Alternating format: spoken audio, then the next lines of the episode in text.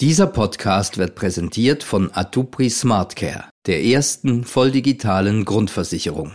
Atupri, der Gesundheitsversicherer. NZZ Akzent.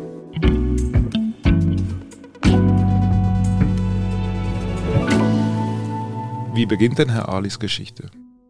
Ja, das ist eigentlich sehr speziell, weil Herr Alis Geschichte beginnt mit seinem Tod. Mhm.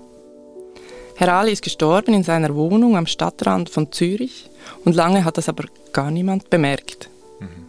Erst als es so im Treppenhaus süßlich, säuerlich zu riechen begann und am Fenster Schmeißfliegen tänzelten, fiel den Nachbarn auf, hier muss jemand gestorben sein. Da lag er aber schon zwei Wochen da, tot in seiner Wohnung. Herr Ali stirbt und niemand bemerkt das.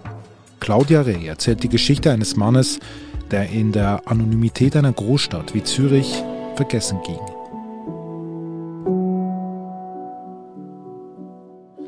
Wie hast du denn von Herrn Ali erfahren? Eine Bekannte von mir hat mir von ihm erzählt. Sie mhm. wohnte im selben Haus, schräg über ihm. Und sie hat mir diese Geschichte bei einem Apero bei uns zu Hause erzählt. Und irgendwie hat mich das nicht mehr losgelassen.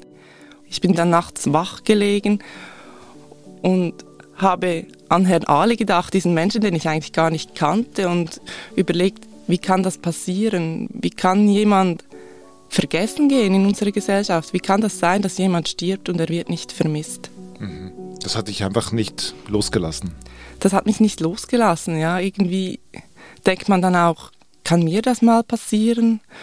Und das macht einem ja auch Angst. Also mir hat es irgendwie Angst gemacht, diese Vorstellung. Dass man einfach alleine wochenlang genau, liegt das, und nicht gefunden wird. Und dass einem niemand vermisst. Ich glaube, das finde ich der entscheidende Punkt.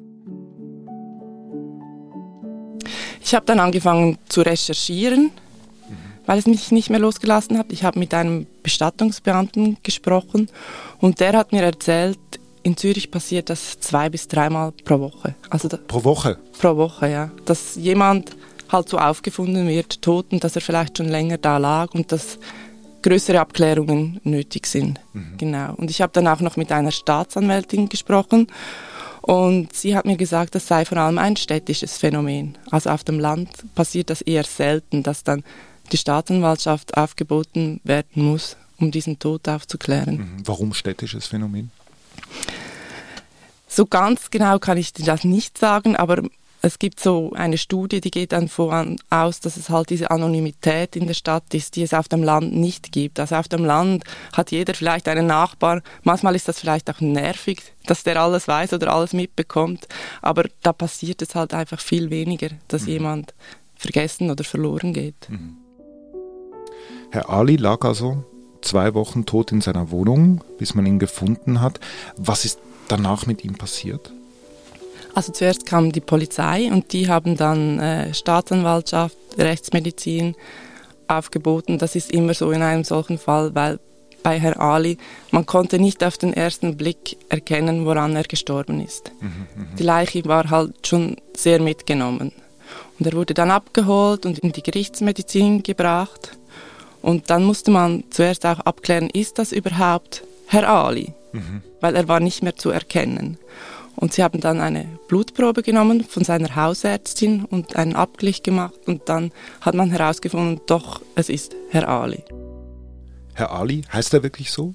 Nein, der heißt eigentlich nicht Herr Ali, das machen wir jetzt einfach, wir nennen ihn so, um ihn zu schützen und seine Familie. Herr Ali, der Name soll aber suggerieren, woher er kommt. Er kommt aus dem Nahen Osten und er war erst 50 Jahre alt, als er gestorben ist. Erst 50? Erst 50. Aber, um das nochmal festzuhalten, die Behörden stellen fest, er ist eines natürlichen Todes gestorben. Genau. Und dann, was machen denn die Behörden mit dieser Information? Also die haben da eine Person, Mitte 50, aber natürlich gestorben. Was passiert dann? Zuerst warten sie einmal. Also das ist vom Gesetz weg vorgeschrieben, man wartet 48 Stunden, ob sich Angehörige melden. Mhm. Aber bereits zwei Wochen vorher hat sich ja niemand gemeldet. Genau. Und deshalb äh, beginnen die Behörden dann selbst zu recherchieren. Also sie suchen aktiv nach Angehörigen. Mhm. Sie fragen zum Beispiel beim Sozialamt nach, weil äh, Herr Ali, der hatte eine Invalidenrente und hoffen, dass sie da Informationen finden über Kinder, über eine Frau, über Eltern. Dasselbe bei den Steuerbehörden, ob da irgendetwas steht. Und auf dem Standesamt im Personenregister. Mhm. Und was finden Sie? Sie finden nichts. Nichts. Es gibt niemanden. Es gibt niemanden. Das war auch so der Moment, der hat mich sehr, sehr berührt, als ich das erfahren habe, weil ich da irgendwie gemerkt habe, dieser Mensch, der war sehr, sehr einsam, schon sehr lange. Sozial ist er eigentlich schon lange gestorben.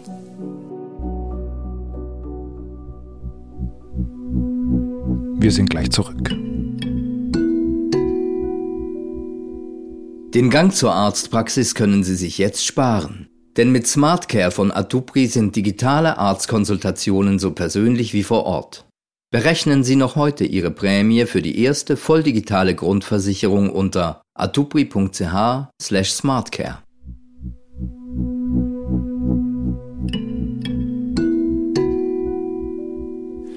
Das ist ja krass, deine Aussage. Also er ist wirklich vor seinem biologischen Tod ist er vereinsamt, war alleine.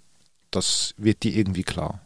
Genau. Mhm. Und was machst du dann, als dir das realisiert? Das ist der Moment, in dem ich auch mehr erfahren möchte über Herrn Ali.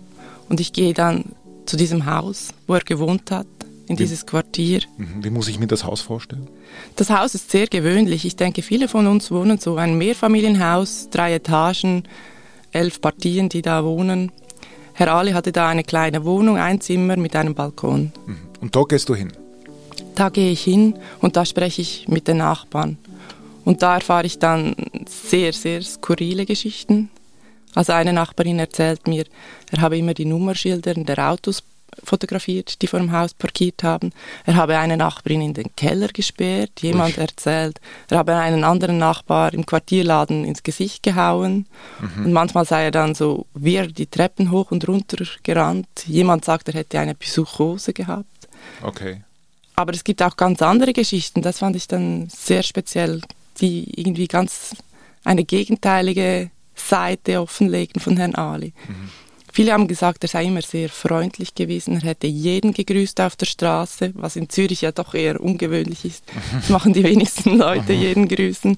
Und meistens habe er dann auch noch so einen kleinen Knicks gemacht, wie ein Diener vor dem König. Und eine Nachbarin hat mir auch erzählt, dass ihn häufig telefonieren gehört habe in einer fremden Sprache. Mhm. Herr Ali war ja aus dem Nahen Osten. Mhm. Und dass er danach häufig geweint habe, mhm. manchmal auch gewimmert. Und jemand anders erzählt mir dann, er habe sich sehr für die Schweizer Politik interessiert, immer Fragen gestellt, aber immer wieder die gleichen, häufig die Antworten wahrscheinlich gar nicht verstanden. Mhm. Und ich finde dann bei meinen Recherchen auch heraus, dass er sich der SP angeschlossen hat. Den Sozialdemokraten? Genau. Okay, also er war politisch aktiv? Er war politisch aktiv, genau, hat dort einfach die SP beim Wahlkampf unterstützt, mhm. Flyer verteilt mhm. auf der Straße. Ah, okay, ja. Die interessanteste Geschichte aber hat mir die Nachbarin erzählt, die direkt neben ihm gewohnt hat. Sie war mal bei ihm zu Besuch, zu einem Tee. Und da hat er ihr erzählt, dass er in seiner Heimat im Nahen Osten bei einer Demonstration verhaftet worden sei, dass er im Gefängnis war, gefoltert wurde, dass seine Freunde getötet worden seien im Gefängnis und dass er danach geflohen sei aus seiner Heimat, auch um seine Familie zu schützen vor Repressionen durch den Staat.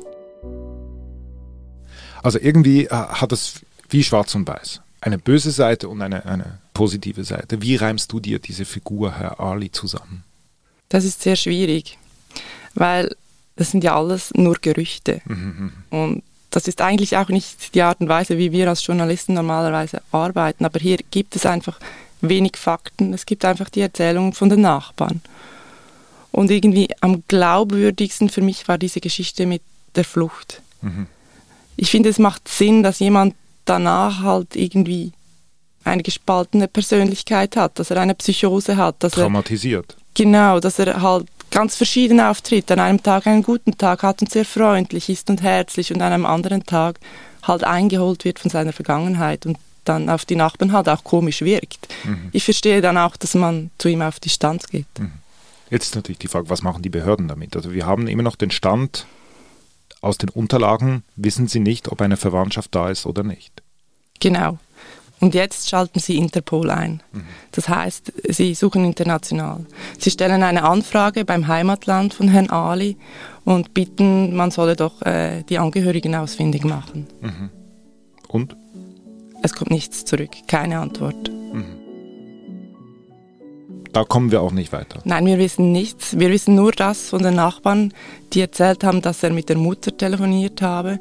Und das hat mich schon auch sehr berührt, weil ich irgendwie da gemerkt habe, wahrscheinlich ist da eine Familie und die weiß noch nicht einmal, dass er gestorben ist. Mhm.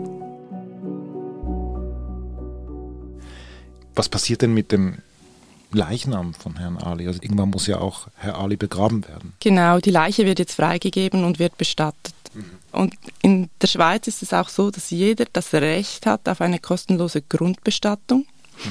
Wie die aber genau aussieht, das ist je nach Gemeinde ganz unterschiedlich.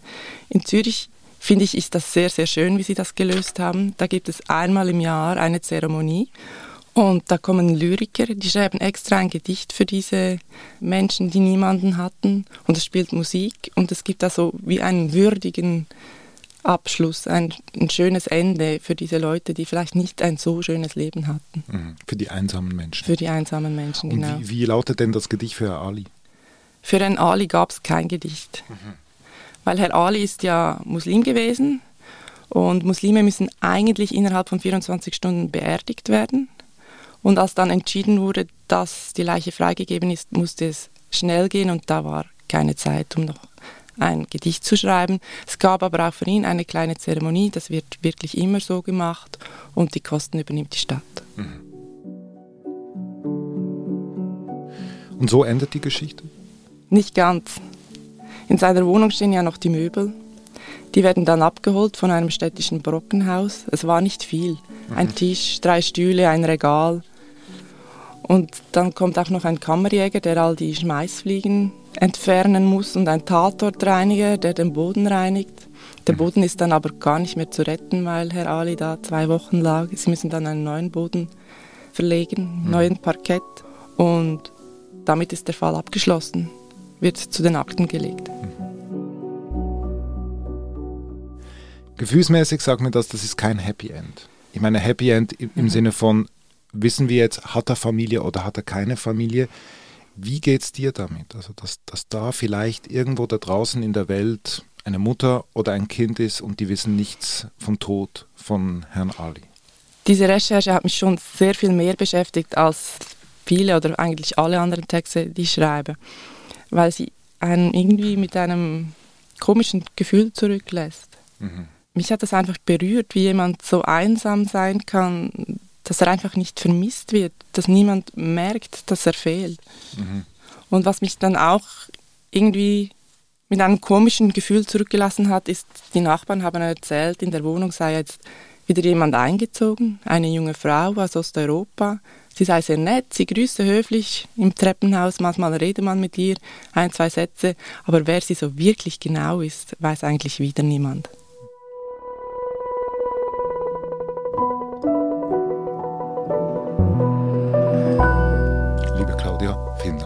Dankeschön.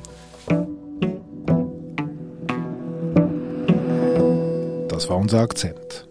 Produzentin dieser Folge ist Marlen Oehler. Ich bin David Vogel. Bis bald.